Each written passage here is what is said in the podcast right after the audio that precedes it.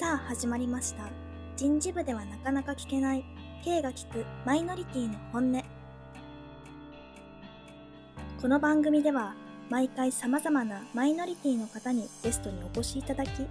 自身もセクシャルマイノリティの K が仕事や生活に関わる内容を赤裸々にお聞きし話を深掘りしていく番組です。今回もどんな話が聞けるのか。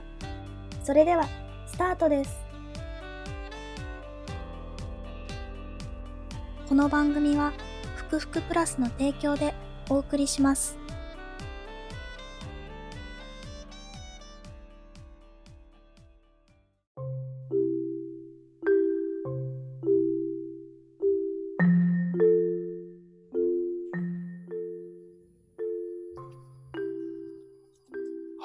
では、本日も始めていきたいと思います。どうぞよろしくお願いいたします。はい、よろしくお願いします。本日もゲストの方をお呼びしておりますので、ぜひ、あの、自己紹介をよろしくお願いいたします。はい、えっ、と、じゃあ、ポッドキャストをあの聞いてくださっている皆様、はじめまして、とライターの中森悟と言います。漢字で書くと、あの真ん中の中と木が3本の森と、あと学校の学と書いて、あの悟と読むんですお。あの小学校1年生で全部自分の名前が漢字で書けて、あ、すごい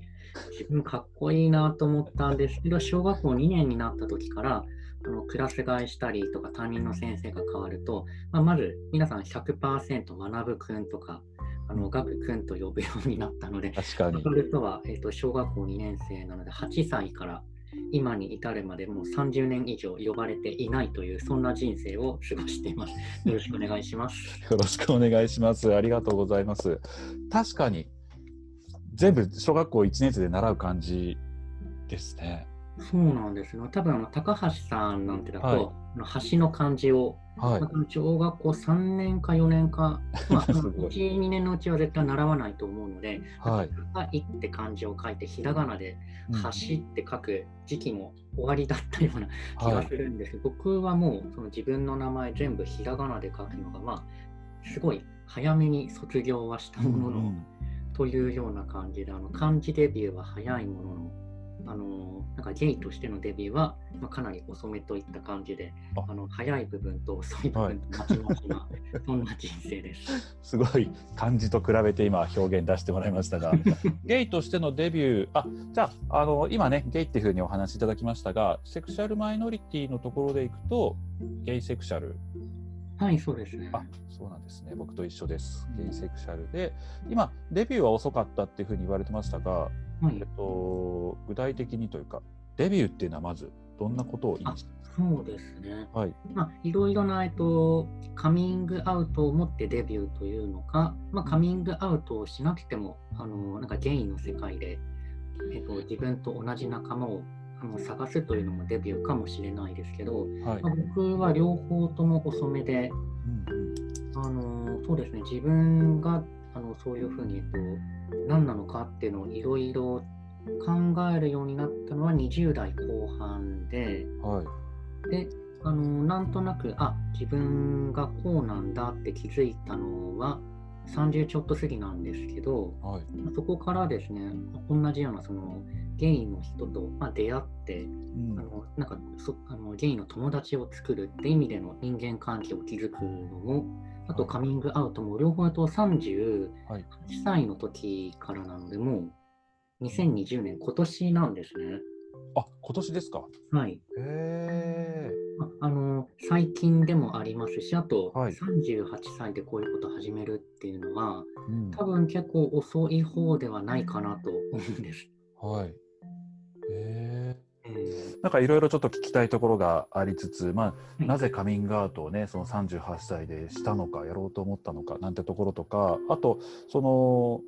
まあ、自分がゲイじゃないかなっていうふうに気づいた何かしらのきっかけがあって、その二十歳の頃そういうふうなのか、それか、まあ、そもそもなんかちょっとなんか違和感あるなみたいな形でずっと揺らいでいた感じなのか、なんかそこら辺は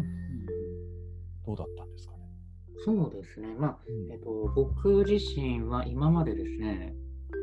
学生の頃は、はい。ずっとですね、えっと、そういう自分の、あの、なんか、性的アイデンティティにうん興味興味を持つ時間が全くなくて、はい。あのーなんかが学校ではですね、あのー、不化粧だったのと、はい。あと背がちっちゃくって、あの話し方がちょっと、あ、あのー、老けです。あのー、頭からコロコロ落ちてはいはいはいはい。あのアトピーの名残でですね、そういう不化粧で結構クラスで、あのなんか、あのなんか私のそばに近寄らないでとか、そういう女子がいたりとか、はい。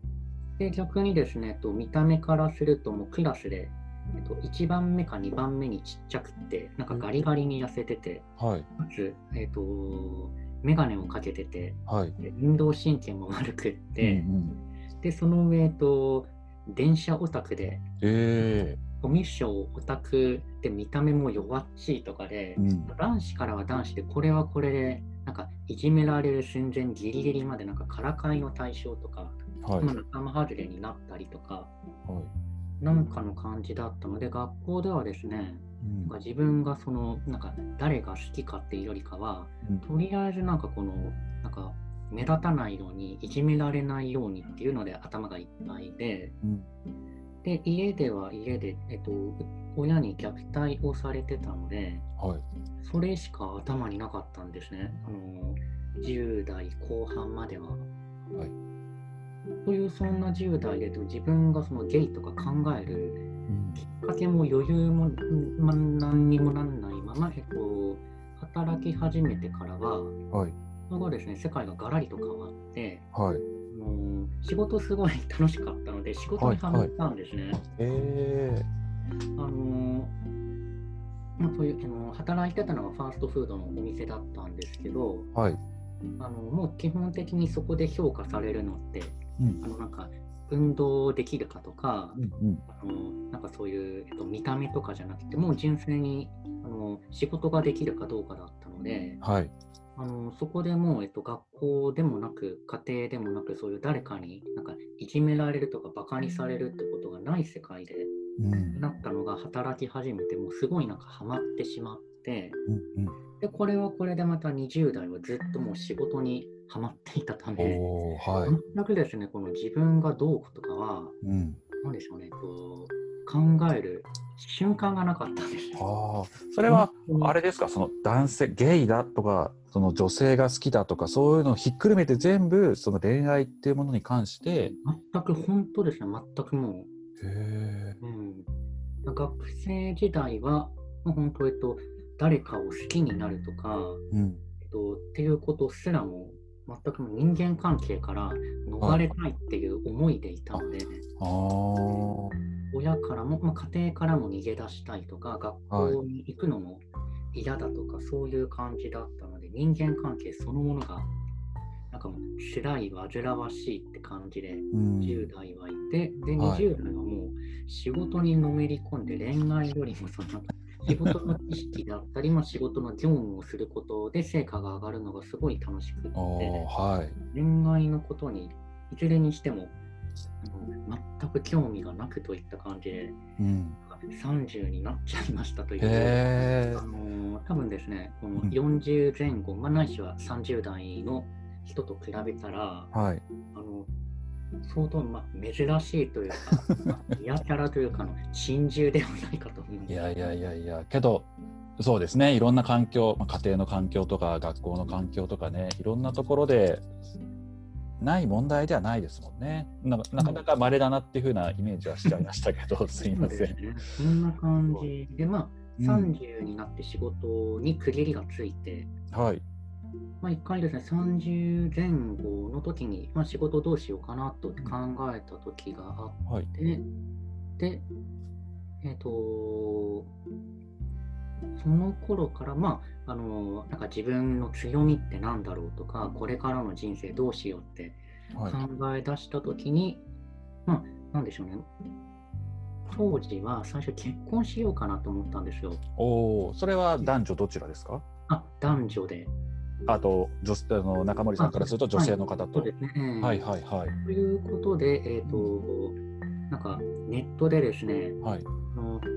30代男性婚活とか、うんまあ調べはするんですけどうん。はい。やっぱり僕自身としては当時は、えっと、契約社員だったので、はい。あのーなんか結婚するには条件的にはうんそう良くはないなとは自覚があったんですうんね。うんでいろいろ調べていくとやっぱり、えっと、だんだん気持ちがネガティブになっていって、はいあのえっと、男性背が低い婚活不利とか自分でわざわざそういう なんかネガティブ情報を集めに行ったりとかはい。あとはそうですね男性年収低い婚活厳しいとかあ非正規あ、調べちゃうか。はい。婚活とか調べて、いや、なんかもう自分結婚無理だなって思って、はい。でそうですね、なんかそんなところから思っていって、なんか悶々としているうちに、はい。というところからなんか自然にですね、本当に。でもそもそも最初結婚しよう、女性と結婚しようって思った時は、なぜそう思われたんですか？そうですね、そこまで全然と、大した、なんでしょう、えっと、男性と付き合おうとか、女性を付き合おうとか、そう細かく、なんか比較してとか、熟慮してではなく、あの、まあ、なんとなく、あの、仕事も一通りついたので、うん。まあ、そろそろかな。これ自分の時間もどうかなと思ってというのが、まあ、自然な感じというか、まあはいはいはい。世の中一般のうんうん。あの多くの人が考えるそうですよね。まあ、常識と言われるものに従ってといった、そんな感はいじで。はいはい。結婚イコール男女で、そういえばじゃあそろそろ結婚しなきゃ、うんイコール女性を探そう。そうでもそこが、まあちょっともやもやし始めて、で、あれですか、その男性の方に、その、えもしかしたら自分がゲイかもみたいに言ったきっかけというか、それは何だったんですか？皆さん、あんまりですね、あのものすごい、えっと、衝撃的なとか印象的な出来事ってそんなになかったんですけど、はい。ただそうですね、いろんな多分、えっと、婚活のブログの記事の中に、はい。確かですね、たまたま、えっと、このネットで検索した結果の中に、多分 Google が間違えてだとは思うんですけど、はいなん。かゲイの方のカップルの記事を、えっと、検索結果に載ってたんですね。えー、はい。で、こんな人たちもいるんだって思いながら見ていったら、そこで初めて、そのゲイってワードを、はい。こういうこともあるんだとか思って、うん。っていうのが多分ですね、えっと、なんでしょう、えっと世の中には、うん。う。うんん、なんかこういう自分が知らなかったタイプの人たちもいると気づいていて、はい。でもどっちかっていうと、なんかこういう人たちの感覚に自分が近いんじゃないかというのは、うん。だんだん思っていき、はい。という部分がそうですね、あのーまあ、30歳頃から3年間くらいなの、まあ、徐々に進んだのかなとは思います。そうなんですね。うん。でもその時にあれですか？その例えば僕のすいません話になっちゃうって恐縮なんですけど、はい。僕はその先ほどね言われてたように一般的に考えるのはやっぱり結婚っていうのは男性と女性でするものだっていう風な考え方でいてで僕あの当時長野県に住んでいたのでうん。ちょっと田舎の方でなんかもうそれが当たり前だし結婚してあの結婚することが親孝行だとかなんかそんなイメージ結婚するつもりでいたんです僕は。で彼女もいたし、えっとまあ、結婚するならこの子だろうなと思ってる時期もあってだけどやっぱり男性が好きっていうのもどっかしらにあって。ってことはもう僕はそう男性と付き合っちゃったり男性と一緒になると僕はもうゲイって自分で認めることになるから僕はバイセクシャルだバイセクシャルだ。僕は普通なんだ。女性ともあ男性ともそういうなんだろう好きになれるけど女性も好きだから僕は普通だ。でどっちかといったらバイなんだ。両方好きになれるんだ。みたいな風に言い聞かせてる時期がちょっとやっぱり自分の中で葛藤時期があって中森さん的にはそこら辺はもうスッと自あ分の中にそうですね、ずっというよりかは、やっぱり34、5、6、7くらいは、はい。そういう意味では、えっと、なんか男性も女性もっていうのは、やっぱり4年間くらいはありました。はいはい。うん。ただですね、えっと、そういうなんかネットで、えっと、LGBT についてだったり、ゲイについてだったり調べてみると、はい。あの非常に、えっと、バイセクシャルという立場が、うんあのなんか、えっと、ストレートの人からしても、うんあの奇妙なものないしは人によって気持ち悪いと見られていて、はい。であのゲイの人からしても、なんかバイセクシャルの人って、いずれはなんかゲイと付き合わずに、あのストレートの人とうんあの付き合うような形になって、あのゲイの中では評判が良くないという印象を持ってですね、はいはいはい。でそうなると自分がバイセクシャルというのは、う。もうん本当に世の中の中で、なんでしょう、どっちつかずの存在として、なおさら人に言えないなっていうことが思っていて、おあのなんでしょう、女性と仮に結婚するとしても、ーはいあ。の結婚相手としての、まあ、スペック条件が低いのは自分では自覚をしていて、うん。でかつ男性と、まあ、仮に付き合うとしてもあの、バイセクシャルというかもしれないという自分のことは言うのは、これもこれで非常に相手から評判が悪いとなると、うん一番、えっと、誰にも、あのー言えないなっていう時期が4年間くらい続いてました。そうなんですね。確かにね、なんかまあ、まあ、言われるようにバイセクシャルの方両方ともね好きになるっていうのは本当に恋愛対象も広いしきっとあのそのカテゴリーの人たちはそれ相応な苦労や悩みもね僕たちのわからないところでもありつつなんかマイノリティの中でもやっぱりちょっといろんな見方とかそんなものはあるなっていうふうに感じています。ありがとうございます。はいお仕事的には、えっと、職場にはカミングアウトをしてたりしたんですか？その今まで働いてきたところとか含めて。あそうですね、えっと僕は今の仕事は、えっと、独立7年目で、はい。フリーランスのライターなので、個人ではい働いてます。うんで、その前はですね、大きく挙げれば2つ働いていて、うん、はい。あのファーストフード店うんで、あのアルバイトから始めて、最後はあのお店を管理するマネージャー職として働いてたんですけど、まあ、はい合計10年。うん。で、その間に3年ほど、あの紳士服のあのスーツを売ってはいるお店で、あの正社員として働いていたんですけど、はい。あのカミングアウトはもうこの今年になってからなので、はい。あのフリーランスになって、あのほぼ、まあ、丸々7年、まあ、ほぼ今に至るまでもカミングアウトはしていなかったですし、ファーストフード店の時も、紳士服の時も、あのカミングアウトはうん全然していなかったです。それは、なぜしなかったとか何かありますか？まあ、言う必要もないかなとか、そう言われてますね。ただですね、とまあ、基本的にのファーストフード店も紳士服も20代のその仕事にも熱中していたはい。時はい。のことだったので、うんあのまあ、そもそも恋愛そのものにうん。あのよりも、まあ、本当仕事のことしかあの眼中にもなかったし頭の中でもなかったので、はい。そういうのも当然あったのであの多分ですねあのしなかった。そうですね、うんあのというのがもう本当に純粋な理由なんですけど、まあ、ただ当時のその働く環境をちょっと振り返ってみたら、はい。紳士服のお店はそうですね、あのすごい体育会系の会社で、はい。あの多分皆さん、えっと、なんでしょう、あの人当たりもよく、はい。あのすごい前向きで、うん。で、あの、なんでしょうね、えっと、自分のところに、えっと、なんか、な懐く後輩とか懐く部下にとってもあの本当に世話を焼くなんはか先輩上司っていう感じの人の集まりだったんですけどい。はい。もしかしたらそのなんかそういう人たちの集団の価値観から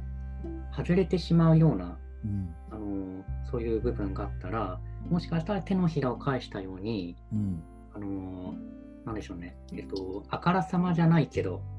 あのなんかちょっと仲間外れとか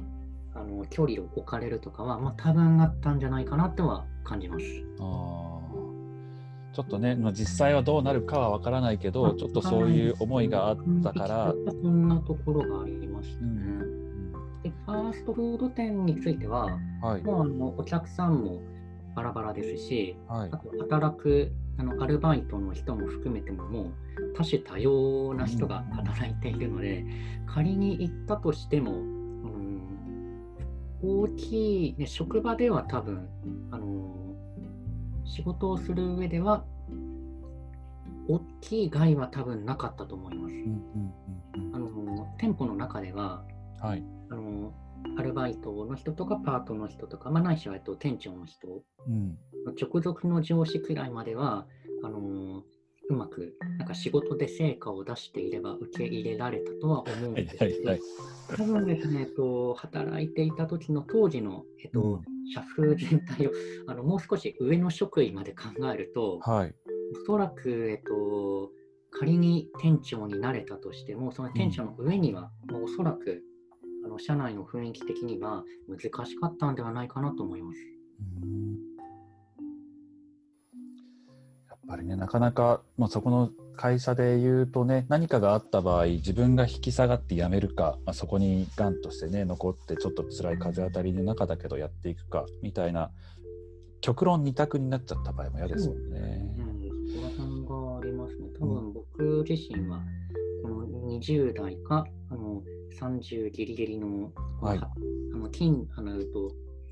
お店になんか勤めていた時にもし自分がこのなんかゲイだと自覚した時にうんいるかいはないかっていうことを考えたらこのなんか当時のあの勤務先の社風のことを考えるとうんあの隠して働き続けたと思います。ああ、ありがとうございます。ちょっと今、いいワードがちょうど出てきたので、また、えっ、と、第2部の方でね、次でカミングアウトのことをもう少しあの深掘りをぜひさせていただければなっていうふうに思っております。なんかはい。今回の部で中森さんのお話聞いてて、あの今までお話過去聞いてきた方たちの中では何かもう少しね幼少期の頃から自分はもしかしたらゲイかもっていうふうに悩まれてあの学生時代過ごされた方たちもいたり僕も自身も多分中学校ぐらい中学校卒業するぐらいから多分あれっていうふうに男の人を目で追ってるなっていうのはあったんですけど今の中森さんみたいにねそういうやっぱり恋愛を特に考えてなかった時期もあり30になってからっていうところもまたなんか今回新しい発見と今お聞きいただいてる人たちにもあそういう人もいるのかっていうね新しい発見があったんじゃないかなっていうふうに思っております。はい、あありがとうございます。ありがとうございます。第1部の方はではこれで締めていきたいと思いますのでまた引き続き第2部の方ぜひよろしくお願いいたします。はい、お願いします。はーい、ありがとうございまはい、す。ありがとうございます。はい、ありがとうございます。はい、ありがとうございます。ちょっとここでね、こぼれ話の方に入っていきたいと思いますが、はい、いかがでしたか？いきなりちょっと話し始めてもらっちゃったんで、戸惑うところもあったかもしれませんが。あそうですね。まあ、僕は割と自分でブログを書いていあて、そっかそブっか、はい。ログでもこういうなんか自分の、えっと、自己紹介ページをうん、作ることもあのありますし、あとは、まあ、あの、なんでしょうね、えっと、こういう、えっと、LGBT として、まはい。あちょっと何かしらの交流会だったりするときに、うんうん。ちょっとゲストスピーカーとして話してくれという、だからですね、すごそうですね。あの経験はあるので、自分のことを話す上では、はい。あの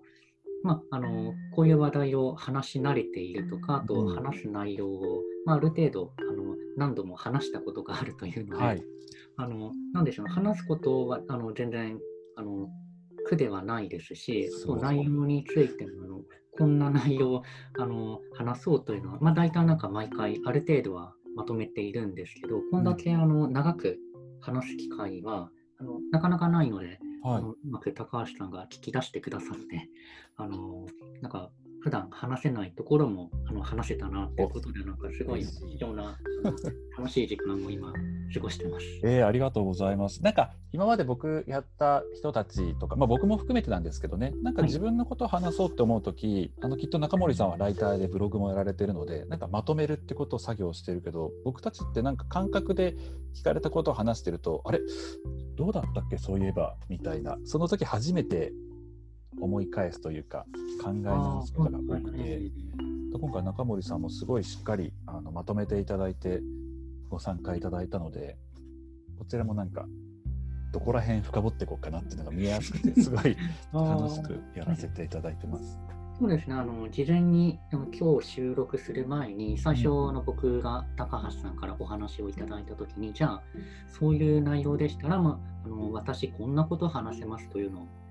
と、ワードで大体あと3ページくらいにまとめてお送りしたのが先にあって、うんまあそこにその中でもなんかどんなことにあの高橋さんが興味を示してくださるかなというのは結構送った後当日まであの、はい結構ワクワクしながらああ、ありがとうございます。よかった。ドキドキだったらどうしようと思ったけど、ありがとうございます。いやーいいですね。ちょっとこんな感じで、いろいろじっくり深掘りができればなと思っております。はいそうです、次の方で、うん、なんかね、カミングアウトの話も少ししていただきましたが、また改めて、またカミングアウトした理由とかね、そういうところを第2部の方で始めていきたいと思います。では、第2部も引き続きどうぞよろしくお願いいたしまはい、よろす。しくお願いします。はーい。よいしょ。では、ちょっと始めていきますね。はい。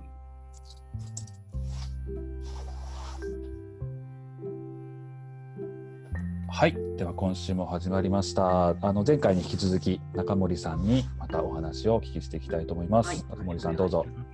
おはい。よろしくお願いいたします。願いし前回ちょっとね、カミングアウトの、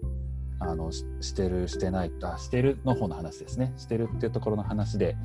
終わっていって、今日ぜひね、そのカミングアウト、まあ、した理由とか、どうして、あの、してどうだったかとか、なんかそんなお話、深掘りできればなと思っておりますが、ちょっとその前に一つ、今。中森さんは恋愛はされていますでしょうか？はい、はい、そうですね。えっと、真っ只中ですね。おー、いいですね。真っ只中。まあ、時期的には、えっと、まだ、あの、なんでしょう、えっと、人間関係上で言ったらスタートしたばかりの段階ですけど、人間関係上で言ったら、スタートの面白い表現ですね。うん、まあ、あの、なんか、今の相手とは、あの、出会ったばかりといったはい感じで。はいはい。えー、どんな方なんですか？あんま全然言える範囲で全然構わないので。あ、そうですね。あの、まあ、出会ったきっかけも含めて言うとですね、はい。あの、ゲイの人が普段の日常生活で、うんあ。の、ゲイの人となんか出会うというのは、あの、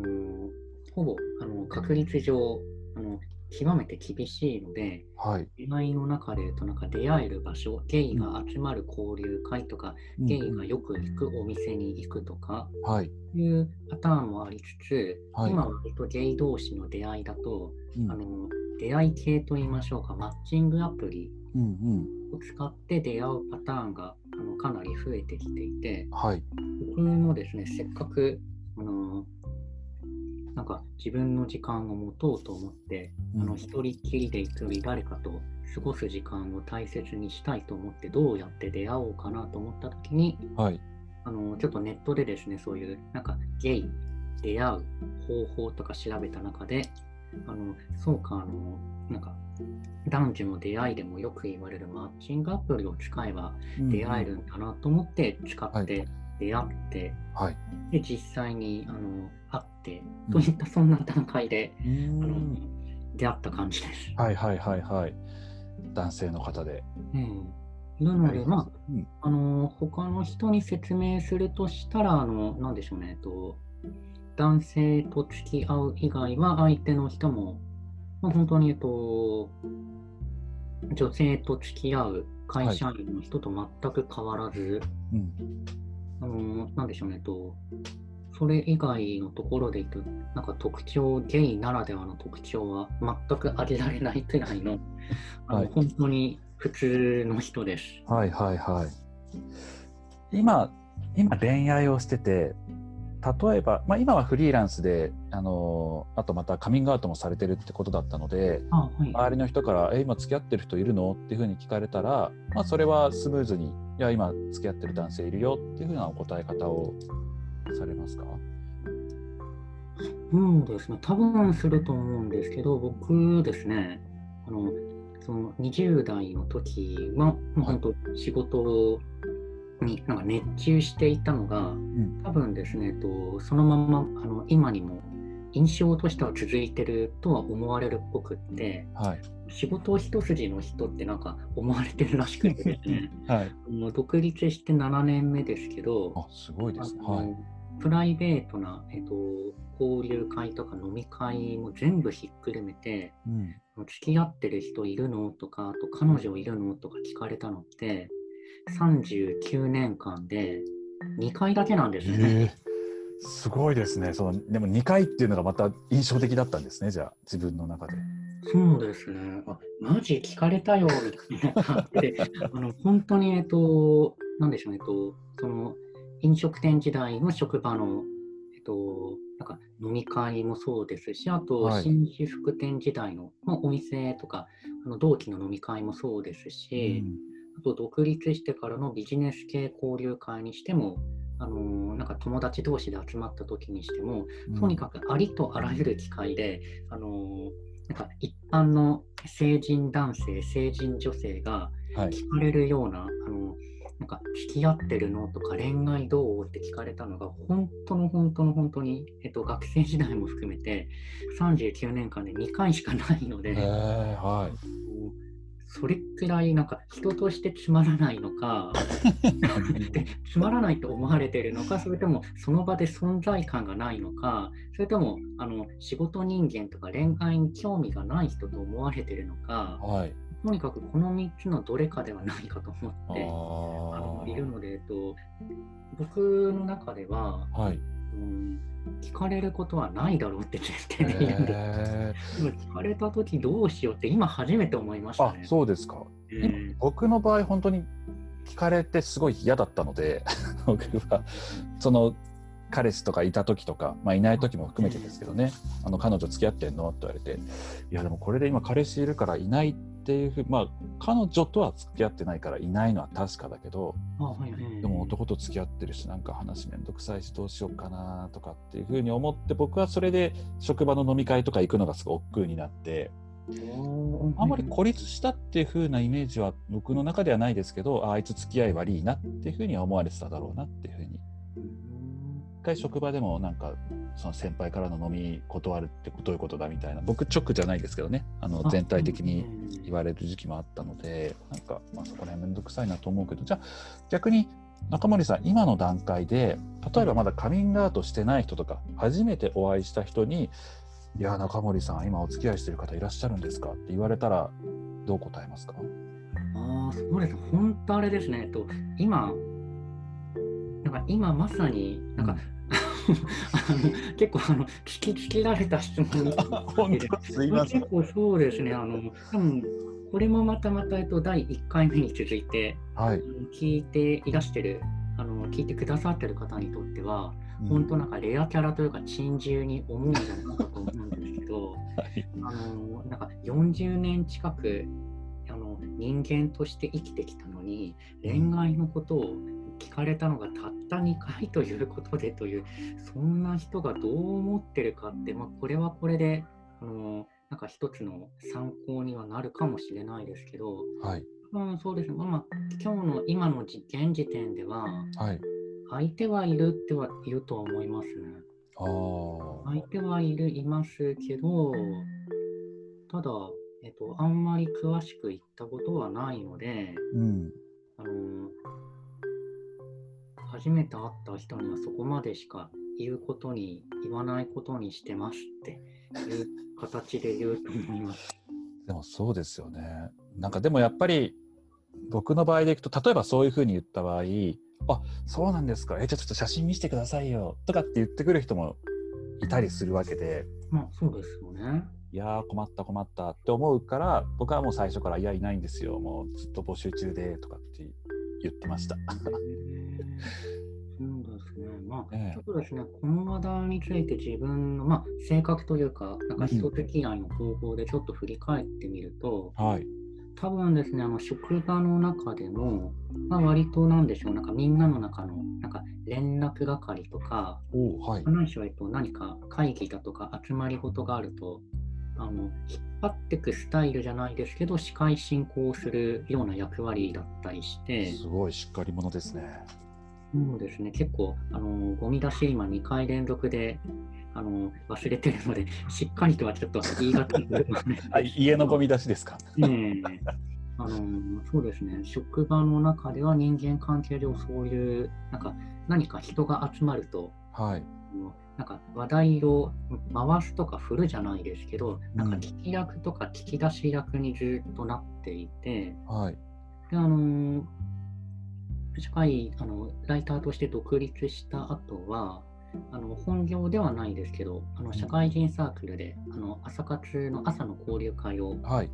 あの週に5回から8回開いていて、まあ、そこでもやっぱり主催側として、はい、あの参加してくださる方のあのお話を聞き出す聞くっていうことを、まあ、ほぼ働き始めてからなのでもう20年近くやっているところがあるので、うん、多分そのお会いする方からすると、はい、聞く対象ではなく、うん、聞いてもらう対象って多分もう人間関係の自然とそうなっちゃうので、はい、だから多分聞かれてこなかったんだろうなとは。そっかうん、はいはいはい。そういうのがあるんですね。まあ、多分人間なんか僕のなんか一つの、うん、なんでしょうねと人間とはこういうものだっていう価値観で言うと、うん、あのやっぱり人間自分のことを話すのはものすごい楽しいっていうのは皆さんお会いした方の印象としてはあるので、はい、ついつい僕はそうですね自分のことは別に話すの苦ではないけれども、はい、話したいことがすごいある方ではないので、はい、あのどっちかっていうとあの誰か一人が話し始めると、うん、なんかそれをもっとなんか聞き出すとかして、はい、あのなんか場が盛り上げる方があの楽しいなと思う方なので、うん、自然とそういう方になっていくと自然と相手の人も、もう自分が話す方に夢中になっちゃって、うんうん、僕に質問するのを忘れてしまうみたいな。えー、すごい、すごい聞き上手ですね。うん。そうですね、そんなところがあるので、まあ、それで多分あの聞かれなかったんだろうとも思うし、そんなことは自覚はしてるので、はい、今後も聞かれないだろうという、そういうあの、まあ、自信に近いような確信もあるのもあってですね、はい、そうか聞かれたらどうしようかなっていうのは、うん、今初めて考えました。新しいきっかけというか、はい、エッセンスになりました。でも、そういうね、聞き役でずっとやられてこられやってこられたというかもうそういう性格もありあの自然体でそういうふうに行ってきた中森さんがじゃあなぜカミングアウトしようと思ったというかなんか理由とかどういうふうにしたとかなんかそういうのを聞いても大丈夫でしょうか？言える範囲で。そうですね、えーはい。えー、そうですね。僕はですね、えっと、一般的に言う自分がゲイだというのを周りの人に知ってほしい、はい、えっと、知って、まあ、なんでしょうね、えっと受け止めてほしいとか理解してほしいっていうのは全然思っていなくって、はい、あのするつもりは全然なかったんですね。はい、あとは普段も人と、ま会っていく時に聞き出す方もま好きなんですけど、はい、自分のことを話すのは聞かれたらあの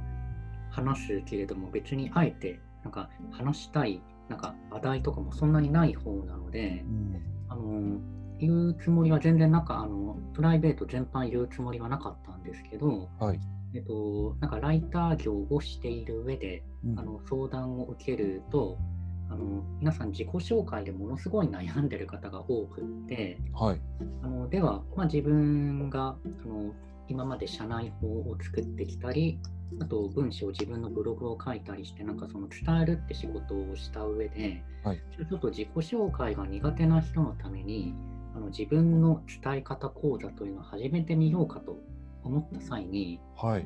あのなんかやっぱり講師としてなんかなぜこの人がこういう講座をやっている理由とか思いとか、うん、あるいは講師としてなぜこれを始めたかというバックグラウンドだったりを、はい、それをあの読んだあの読む読まないでは、うん、なんか申し込みたくなる申し込みたくないっていう気持ちもやっぱり違うんじゃないかなと思って、はい、確かに。なんかその講座を始める際に自分のバックグラウンドをあのある程度あの明らかにしておいた方がいいなと思ってあの Facebook であのなんか講座始めますとはあの言わなかったんですけど、はい、ただ、えっと、自分が、えっと、なんかお付き合いをするとしたら男性の方なんですっていう、あの極めてシンプルな投稿を今年の1月にしたんです。それがきっかけですごいですね、けど。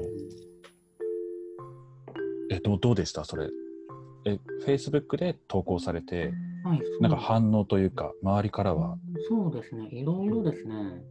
えっと、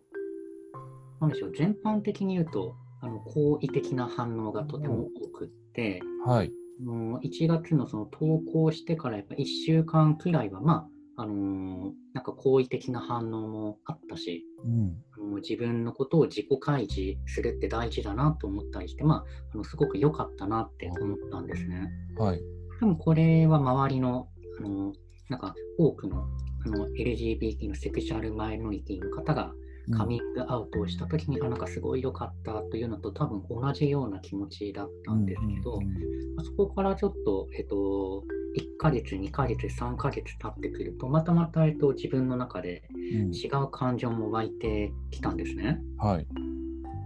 あの当初としてはあの、まあ、非常になんか Facebook を見た人のコメントだったり、いいねだったり、あのメッセージ、個別にもらうあの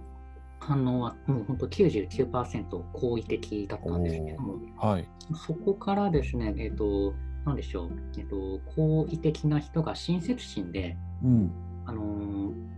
何か交流会で一緒に、えっと、参加をしたときに、はい僕がお願いをしていないんだけれども、うん。その交流会で初対面の人に、うん。あのなんか中森さんはライターをやってるんですっていう形で紹介をしてくれる代わりに、うん。あの中森さんはゲイなんですよって紹介 ことが増えてですね。来ました、アウティングが。あのその人はもう本当に、えっと、多分親切心として、うあん。の初対面の人を引き合わせるときにうん何も話題がないと、あの取っかかりもないので、うん。ちょっと私が提供してあげようとか、まあ、ないしはあの紹介する側としては、ゲイイコール、あのなんか紹介をしても差し支えがないものないしは、まあ、あの良いものと、まあ、解釈しているようなうん。方の方ですけど、僕は別にですね、あのなんか、と、初対面の人になんかゲイをアピールしたいとか、うん。知ってほしいとか、まあ、そもそも自分のプライベート、自己開示をする方ではないので、はい。あのありがた迷惑と思いつつも、はい。その場ではえっと笑顔を取り繕っていたのはしてるんですけど、結構それがですね、ストレス溜まってきちゃったんですね。でもありますよね。そこは本当にそう思います。あのー僕の周りでもやっぱそれもあったり、あと、あすいませんね、話挟んじゃって。僕の周りでもあったり、あと、なんだろう、逆にもっとそのゲイってことをどんどん言ってった方がいいよっていうふうに親切心で言ってくれる方もいるんですけど、でもじゃあなんであなたはじゃあ俺は女好きだぜとか私は男の人が好きなんですっていうふうに自己紹介してるんですかとか。なんで僕だけ、まあ、マイノリティでねやっぱり少ないからどんどん発信していった方がいいよっていうふうな意味で言ってくださってはいると思うんですけどうん。なんか将来的にはそこもなくフラットにねえだって同じ人間だし人を好きになるっていうところで言えば全く一緒じゃんっていうのになんかちょっとピエロ的存在というか何か、うんそうですね。うんなんかそうです。僕も同じ、そうですね、同じ感じがあって、うん。あのなんか自分が、あの、なんでしょう、自分の中で、なんか、アイデンティティの中で、ゲイっていう部分はそんなに大きくないので、うん。あの、なんか、と書くことが好きな人とか、そういう部分で思われるのは全然いいんですけど、うん。全然関係ない部分で、あの、なんか、えっと、ゲイっていう部分で、思って、なんか僕の全部って思われるの、不本意だなとか思う部分もある。確かにでもそうですねその紹介してくださった方が、まあ、悪気はないにしろあうん書く人とかライターとかじゃなくゲイってところをすごい注目して見てる人なのかもしれないですね。アイデンティティ今言われて気づきました。アイデンティティがそういうふうん、自分の思ってるとか、自分が知ってほしい自分像ではないので、うんまあ、そこがちょっとありがた迷惑の部分っていう部分ではですね、まあはい。ありがた迷惑を、まあ、2ヶ月くらいして感じてきたのが、まあ、一つありまして、うんあともう一つの部分はもう、えっと、悪意ある対応というんですか、はい。えっとですね、うん直接その人から言われたわけではないんですけど、はい。あの何々さんがあのな中森さんのことをこういうふうにいろんなところで言いふらしてますよっていうのを、うんまあ、複数の人から教えてもらってはい。で、まあ、それの内容がどんな内容かっていうとなんかですねその僕がいろいろなとビジネス交流会に参加するとか、まあないしは自分でプライベートで、まあ、その朝活の朝の交流会を主催しているのは、うん。あのそこで、えっと、なんか、えっと、男あさりをするためとか、まあ、あるいはですね、えっと、なんかまともな男性をゲイの仲間に引きずり込むために、あのいろいろなあのところで出会いを作って、あの周りに悪影響を及ぼして迷惑かけているとか、そういうようなことを積極的にいろいろなところで言いふらしてる人がいるよっていうのを、まあ、複数の人からあの教えてもらったのが、えっと、カミングアウト後3ヶ月くらいですね。はい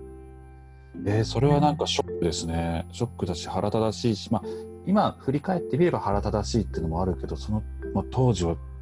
ショックですよね。うん、僕は両方、あんまりですね、あの気持ちの波としては、うんあのなんか怒り狂うっていうのはあんまりないんですね。はい。だからどっちかっていうと、えっと、なんかそういうことを聞いたときに、うん嬉しい気持ちは全然ないですけど、うん自分の反応としては、なんかこういうようなそういうなんかうありがた迷惑もあれば、まあ明らかに悪意あるなんか行動が裏でそういうことがされてるのを知ったときに、うん。正直なんか生きる気力が、えっと、だんだんとそがれるような、はいはいはいは感覚を感じましたね。本当たまにいるけどなんかゲイ、まあ、ゲイが映るとかはないですけどね。そのゲイに引きずり込もうとしてるとかって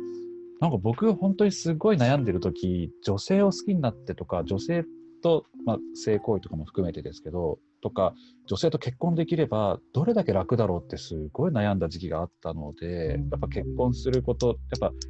マイノリティじゃなくてねそういう、まあ、大人数の方に入れる方がやっぱり今の日本生きやすいっていうのは分かってるのででちょっと変な言い方になっちゃうし僕は今の自分すごい好きですけどゲイであること、だけどゲイで生まれたことをすごい悔やんだ時期だってあったのでなんかその言われ方を本当に僕の中ではいや変われるなら変わ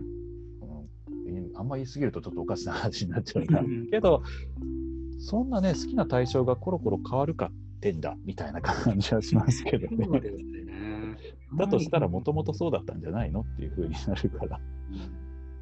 うん。まあ、でもですね、この2つについては僕、あんまりですね、えっと、そこまではあんまり気に留めてはいないんですよ。ああ、それはでも良かったです。なんかね、あのそこは周りの人の反応がうん、全部、えっと、明らかに分かってるので、うん、うん、あの親切心で、なんか中森さんはゲイなんですよって紹介してくれる人はもう親切心だって明らかだし、はい。でそこでなんか初対面の人がそこでなんかゲゲッと思ったらそれは明らかな反応だし、うん、初対面の人がそこで何にも思わずにいたらそれも明らかな反応ですし、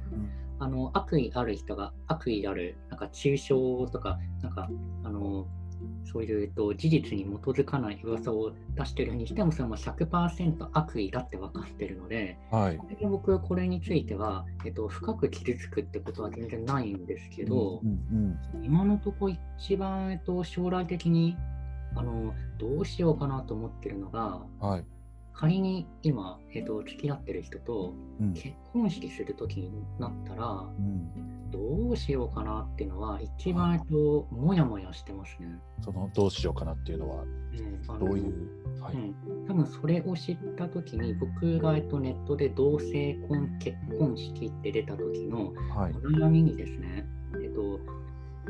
来てほしい人に声をかけたらうん、そう一番それで嫌だったのは断られたのが嫌ではなくってはい。あのストレートの友達に声をかけたら、はい。えっとゲイの人の結婚式に行くと自分がゲイだと思われるかもしれないから。こうちょっとそういうのってあのなんか自分の中で怖いから、うん。と、出席するかしないかを家はい。族に相談するっていう風な返事をもらったそうなんですね。ああ。なんだこりゃみたいな。うん。あのなんか、えっと、同性愛とかそのマイノリティの人と付き合うと自分もマイノリティって思われかねないって思うその気持ちもうんなんかちょっと僕の中ではなんか軸がない人のなんかあのなんでしょうねえっと発言でどっちかあのそれくらい自分で決めてほしいと思うしはい。でこういう気持ちのままなんか参加する参加しないを自分で決められないから家族に相談するっていうなんかどっちつかずのあの態度を取る人って僕はなんか一番、えっと、人付き合いの中でストレスがたまる方なので、うん、なんかもし、えっと、結婚式の案内をしたときに、うんなんかえっと、なんか何割かの人が、なんかそういう形でなんか、えっと、参加するかしないかが自分で判断つけられないから保留にしますとかいうのがもし来たらすごい面倒くさくてイライラするだろうなと思って。まあねいろんな人いますでも今のゲイの人の結婚式に行ったら自分もゲイだって思われるかもしれないからっていう発想がちょっと斬新だし新しかったし、うんそっかそういうふうに考える人もまだいるまだまだいるんだなっていうのを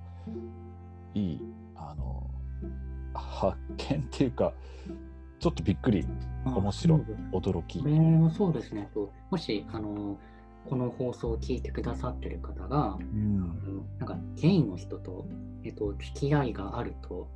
その付き合いがある人もゲイだって思われるかもしれないっておかしいなと思ったら、ちょっと他の例をいくつか挙げるので、うん。これって誰でもあるんじゃないかなってあの思っていただければいいんです。はい。あの例えばなんですけど、えっと、なんか反社会的勢力うん。みたいな暴力団っぽいようなあのうん不良と仲がいい女子はあの不良と思われかねないとかうん。な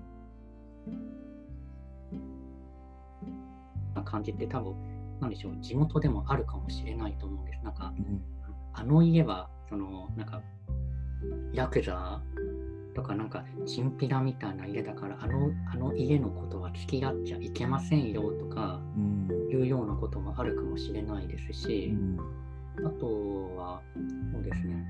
今で言えばあのコロナウイルス。うん。でもあの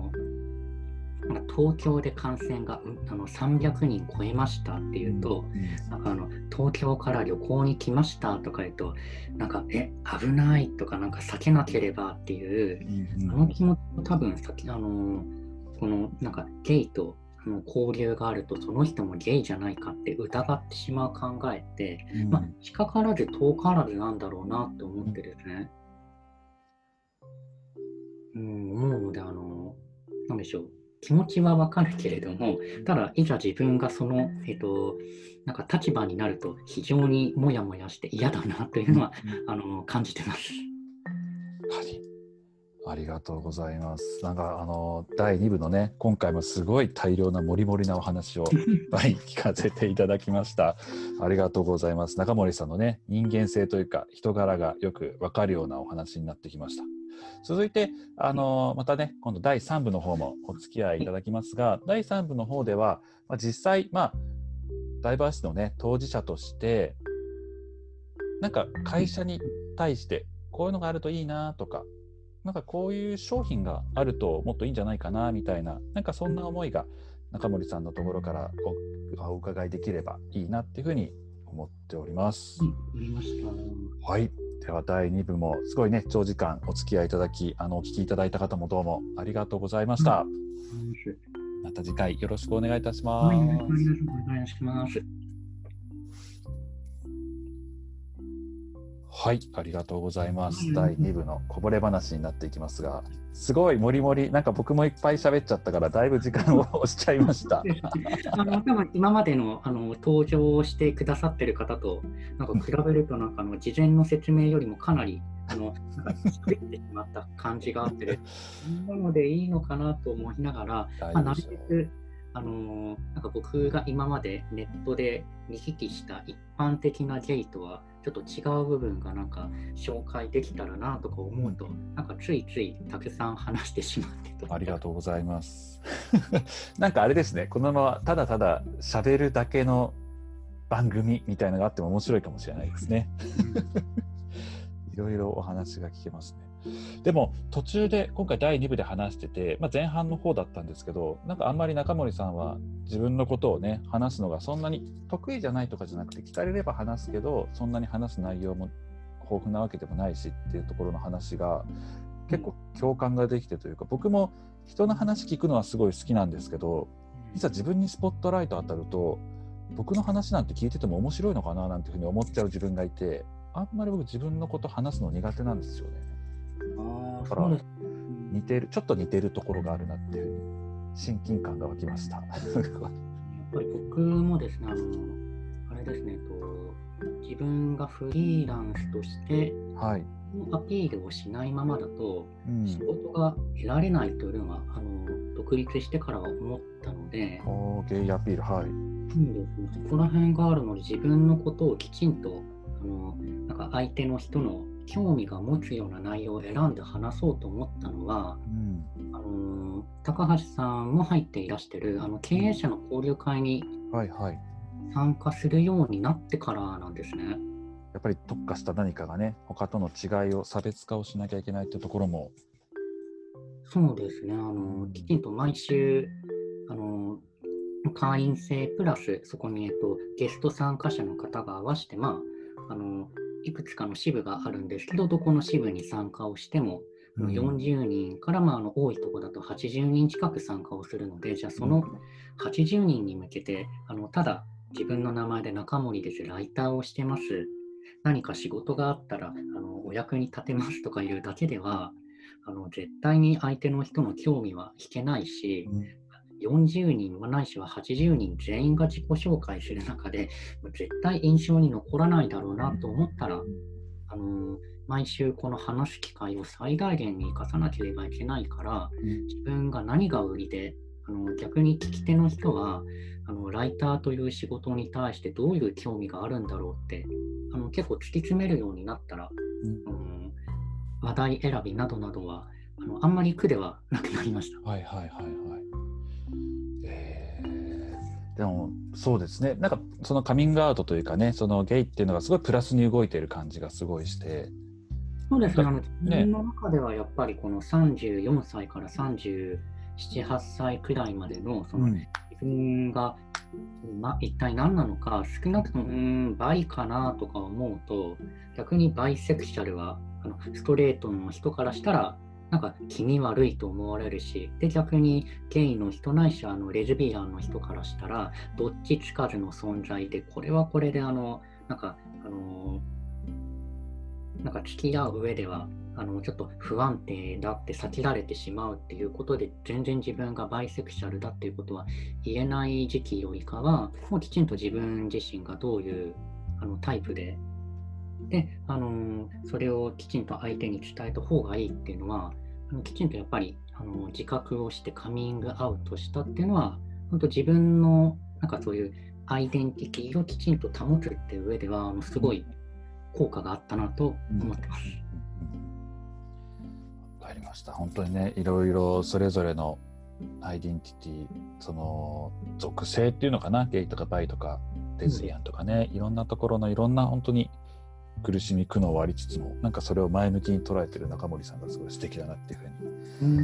う。えー感じております。では、じゃあ引き続き第3部の方に入っていきたいと思いますので、またどうぞお付き合いよろしくお願いいたします。はい。では、今週も、えっと、前回に引き続き中森さんにお話を深掘りしていきたいと思います。どうぞよろしくお願いいたします。では、今回はですね、あの以前2回の方で中森さんが実際どんな方かっていうのをじっくり深掘りさせていただいたので、まだお聞きじゃない方はぜひね、前のやつも聞きながら、今回のやつも聞いていただければなと思いますが、ちょっと今回はね、あの仕事とか、そういう組織とか、なんかそういうものに注目したお話が聞ければなっていうふうに思っております。まず、えーと、中森さんはゲイの当事者だっていうふうなお話ししていただいていましたが、まあ、あの当事者として会社に優秀な社員が集まるためにはどういうようなことをしたらいいかななんていうのがあったりしますでしょうか？そうですね、はい。これはですね、僕がと働いていた時から、ずっと考えていたことで、はい、今のところ、えっと、当時も今も変わらず、あのー、自分の中で一つの答えとしては、はい、所属の上司が一番、うん、えっと、大きく影響するなと思っていて、はい。えっと、自分の直属の上司がどれだけ、あの職場の中で、えっと、なんかみんなが、えっと、働きやすい環境を作って、うん、であの一人一人のメンバーをなんか個人として尊重できて最終的にあのなんかお互いの違いを認めつつも協力できるようなあのチーム作りをどれだけ上手にできるかが、うん、非常にあの全てをあの決定づけるんではないかなと。はいはい。チーム作りや個人個人を尊重してね、うんうん、なんかそういったところにあの無理くり入れ込まなくてもいいんですけどなんかゲイとか、うん、そのマイノリティとかそういうのがなんか関係してくるようなところもありますか？そうですね。僕自身の,、まあその20代働いていた時の経験から、まあ、ずっと今思ってることなんですけど、はい、僕自身はあの20代通じて、えっと、紳士服の販売プラスが3年間と、はいうん、あと、ファーストフード店でのそのスタッフ管理、店舗運営というマネージャー職を合わせて、まあ、何かしらその職場の、えっと、管理職、マネージャーというような役割の仕事を、大体と8年近くあのやってたんです。はい、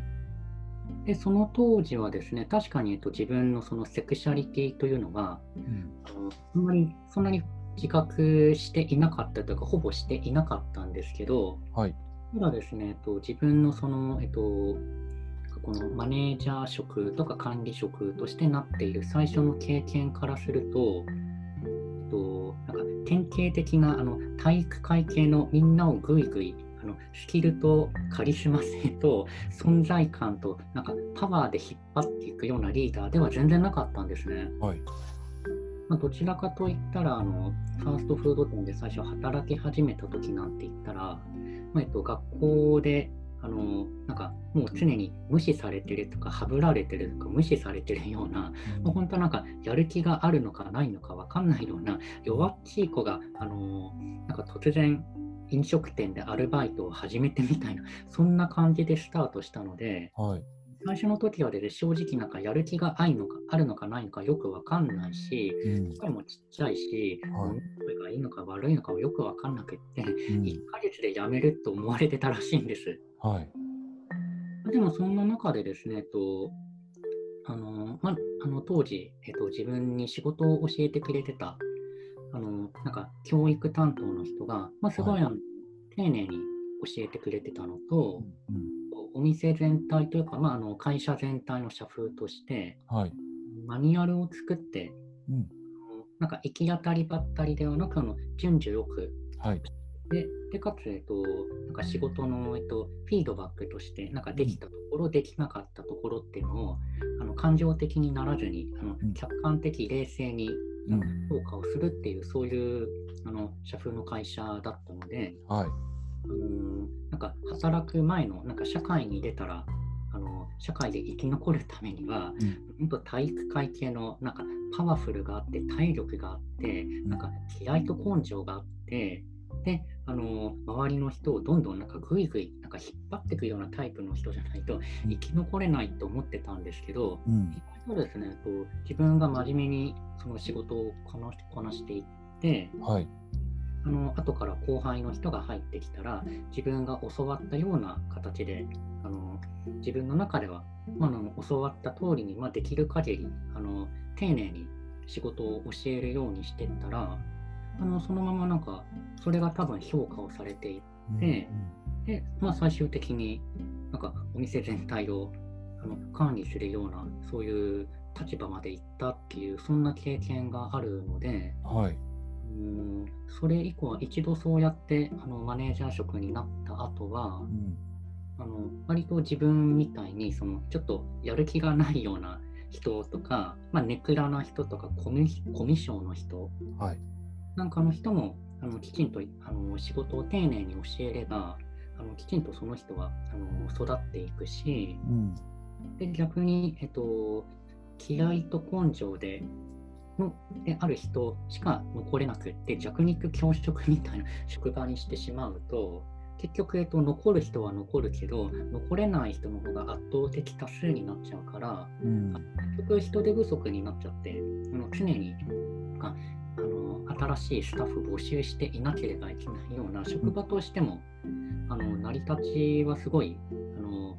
なんでしょうバランスが崩れて職場としてもあの機能しない職場になってしまうんだなっていうのはすごい感じてたんです。確かに。なんか、はい。そうですね、そんなことがあったので、はい。うんなんかそこら辺を、なんか自分が、あの、なんでしょう、えっと、まあ、ある程度お店という枠の範囲の中で、うんなんか自分の、えっと、ポリシーとか、あの経験を反映させたそういう、えっと、組織運営をできる立場になったら、できるだけしようと思ってたのは、あの、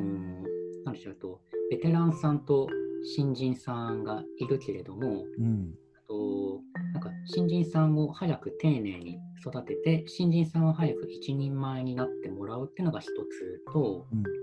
あとはですねと新人さんとベテランさんをなるべくあの働く上でペアにするとかあるいは、はい。自分の、えっと、慣れた持ち場以外のことを体験してもらうとかして、うん。なるべくいろんな人がいろんな、えっと、持ち場、あるいはいろんな、えっと、働くペアとかで、えっと、違う場所、違う相手となるべく一緒に働いて、なんか一人何役もできるように、なんか個々のスタッフのあのレベルを上げるっていうのを、なんか目標としてやっていて、はい。その上であの気をつけたこととしてはあのなんか一人一人のスタッフの人の性格も違えばうん能力も違うし、はい。あとはなんか仕事に対しての熱意も違えばうん。プライベートの事情も全然バラバラだと思うので、はい、そうちょっと困った事情であったりとか、あとはその体力的にあのあのやりにくい仕事があるんだったらうん。体力がない人でもその仕事ができるように、あの働きやすい環境を整えるとかいう、うん。なんでしょうと物理的とか精神的に働きづらい環境をとにかく、えっと、減らすようにうん。気をつけてました。なんかあれですね。中森さんのお話を聞いてるともうダイバーシティだからとかマイノリティだからゲイだからバイだからとかじゃなくもう誰もが働きやすい職場になることがもう本当に今言ったように誰もが働きやすいんだなっていうこの人のためとかじゃなくねなんかでも一つのこの人のためから始まってみんなのためにもなっていくようなイメージもすごいお話聞きながら湧いてきました。すごいなんかあの8年間ですかねずっとなんかやられてる経験から来るお話だといろんなお話が聞けてすごいなっていうふうにありがとうございます。これ続いて、えっとちょっとね事前にも、あのー紙にまとめてお聞きしてたんですが、はい今度はじゃあ中森さんがその当事者ゲイ当事者としていいって思える製品とかサービスとか何かそんなこと気づいたこととかあればぜひ教えてください。はい、そうですね。と一つのはダイバーシティの当事者として良いと思える製品サービスはと聞くと、もしかしたらなんですけど、この放送をお聞きになっている方の頭の中には、はい。あのレインボーデザインのうんあの T シャツとか、レインボーデザインのとか、うんなんかそういう、えっと、ある程度なんか LGBT とかゲイのシンボルを使ったものとか、あるいは、えっと、LGBT とかゲイの人に受けそうなデザインとか、うんもしかしたらそういうのが頭の中にあるかもしれないんですけど、はい。ですね、僕はそこまではあのーなんか重視はするタイプではないです。はいはい。うんなんかファッションブランドがあのレインボーカラーを使ってデザインの服を発表したから、そのブランドのなんかあのレインボーデザインの服を買おうとか、そこまでは強い気持ちはないんですけど、うんどちらかといったら個人的にやっぱり重視をしているのは、うんその企業の、なんか、とまあ、ニュースで知る限りですけど、その企業の中の社会に対する姿勢うんというのが、あの、なんでしょう、LGBT、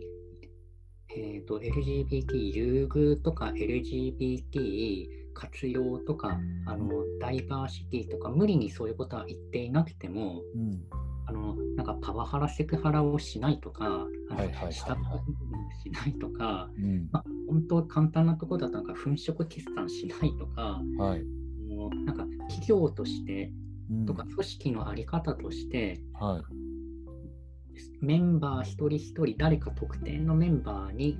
をなんか排除するとかあるいは特定のメンバーに、えっと、負担をものすごいかけすぎないようなうん。そういう形の組織であるような会社に、まあ、逆にあの共感します。うんそうですよね。なんか書いていただいた文章のところで性的少数派なとかね人種性別や年齢をネタにしてかかあのからかうような CM とかをね流す企業っていうのはさっきのパワハラとか下請けいじめとかも含めてなんかそういうのを見聞きするとやっぱりまあなんか人として嫌だなというか感覚的にもすごい嫌ですしね。そうですね。うん、あえてそうやってレインボーカラーとかで目立たすよりもそういう会社そういうわなんか嫌ないじめとかパワハラとかしない会社の方を選ぶうん。確かに。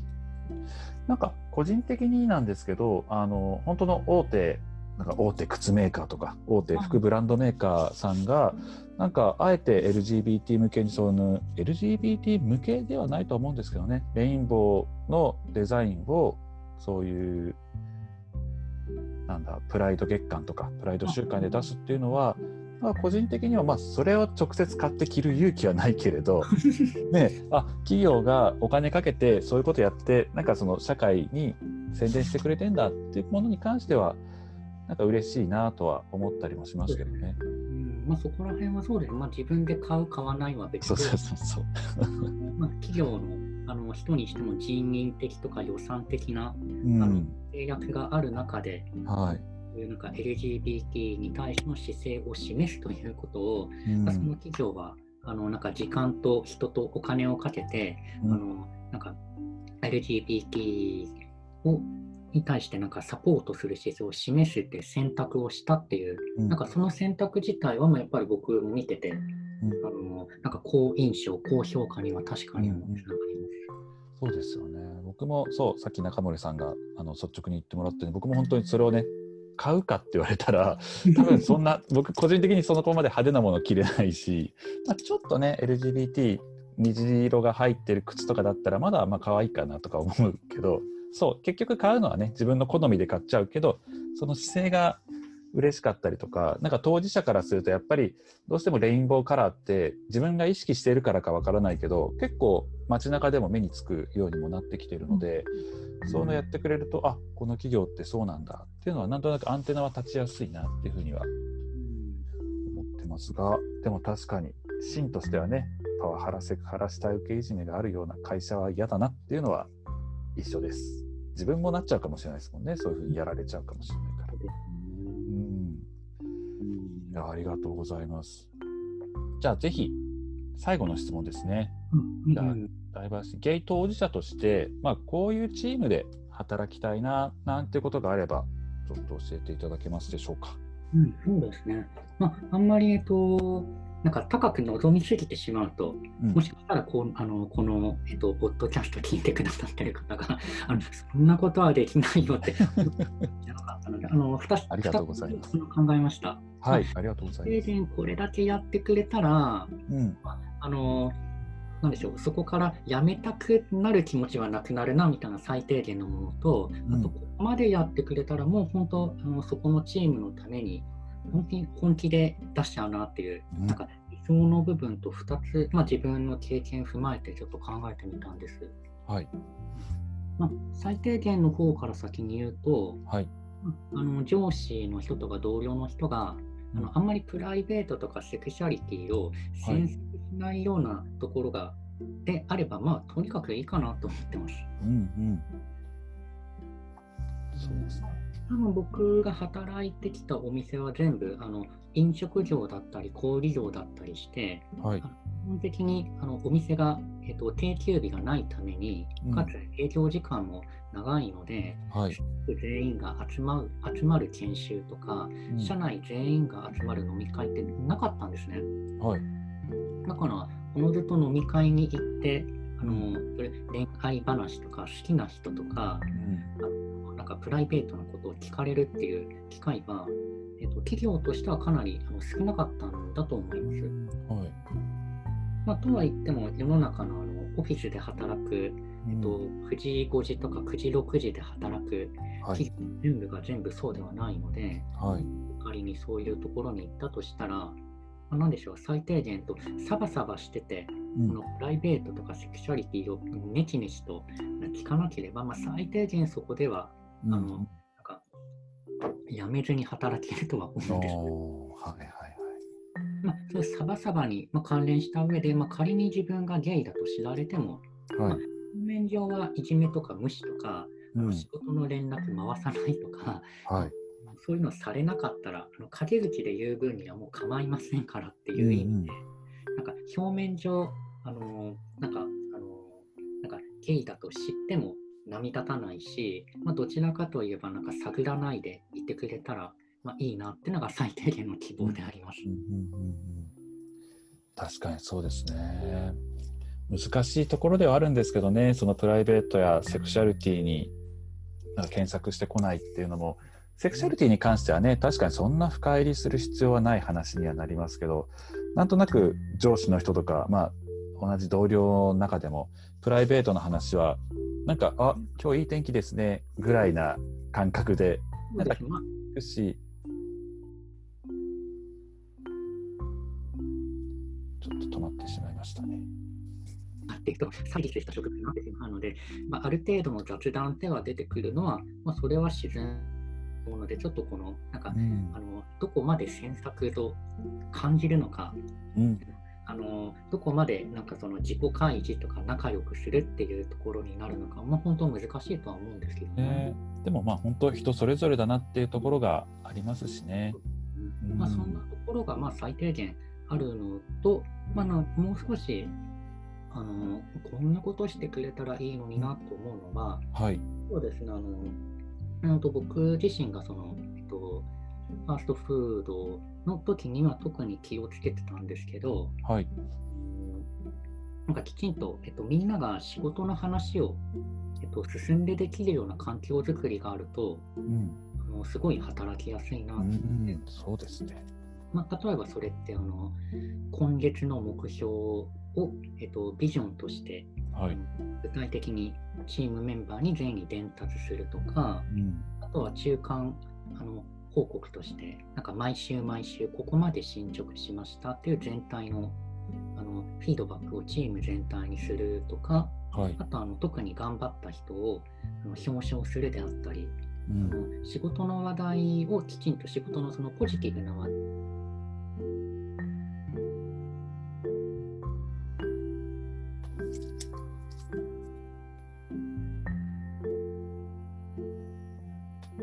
回すだけにはい。あのしてしまうと、はい。うんやっぱりあの仕事つまんないなっていう職場だとどうしてもなんかお互いのなんか身の上話とか雑談とか愚痴ばっかりになってしまうと思うので、あのそういう意味ではあのなんか上司の人がいかにあのポジティブな仕事の話題がチームの中でどんどん自然と出てくるかっていうあのビジョン作りだったり細かいフィードバックっていうのをはい。作りでするかっていうのがあの非常にあのなんか理想の職場としての大事なポイントではないかなと思ってありがとうございます。本当におっしゃる通りだなっていうのがすごい綺麗にまとめていただきました。今、ちょっとだけすいません、中森さん、僕の方のあのネット環境が悪かったみたいで、ちょっと一部、うんはい、止まってしまったんですが、ちょっとこのまま最後まとめていきたいと思います。いや、でもなんかとても貴重なお話をどうも中森さんありがとうございました。ありがとうございます。あれですよね、ブログもやられているっていうところで、ぜひ、あの、ポッドキャストの方にもブログもしリンク貼ってよければ貼らせていただければあ、はい。はい思ってますので。ていただけたら、まあ、ブログの中ではこういうなんか自分のゲイとしての、はい。なんかゲイから見た社会の在り方っていうのを一つ書いてありつつ、うん。ライターとしてこのなんか自己紹介、はい自己アピールが苦手な人に、なんかどういうことに気をつけたら、あのなんか伝えたい意見であったり、あのなんかアピールしたいことを相手の人に効果的に伝えられるかっていう、なんかそんな形のことを書いているので、なんかそれを読んだ方の参考になったら嬉しいです。ありがとうございます。なんかね、そこで勇気もらえたりとか元気もらえたりするような気もしますので、ぜひちょっと僕も見てみたいと思います。うんでは、長時間にわたり、どうもありがとうございました。ありがとうございます。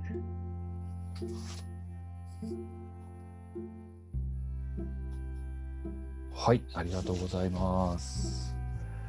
こぼれ話最後になりますが、いかがでしたでしょうか？あの全体俯瞰していかがでしたか？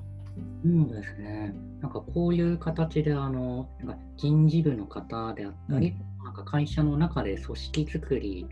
に関してあの興味関心がある方に向けてあの話す機会というのは初めてだったので、はい、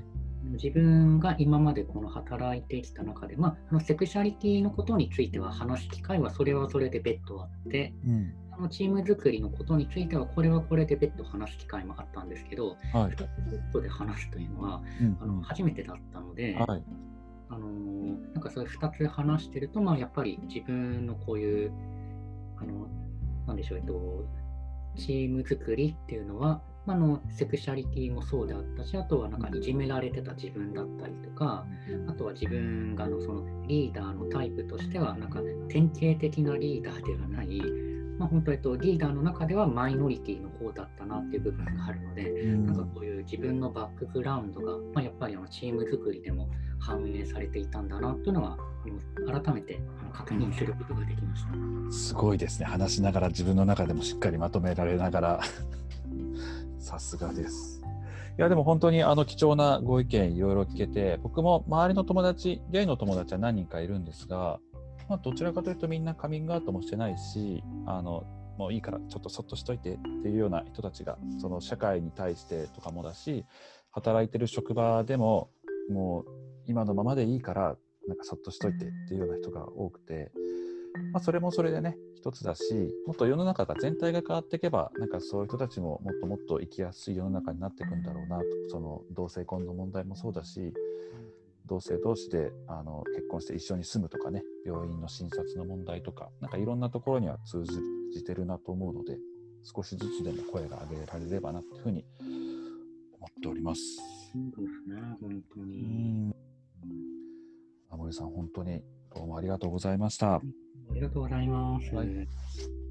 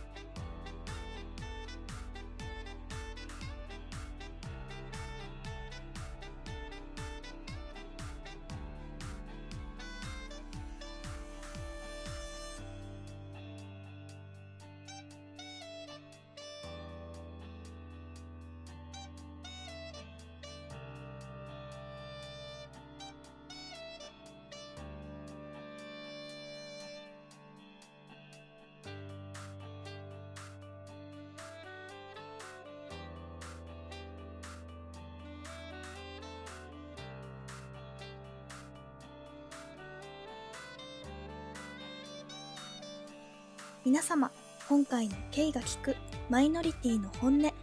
いかがだったでしょうか？また次回も他では聞けない本音をお届けいたします。それではまたお会いしましょう。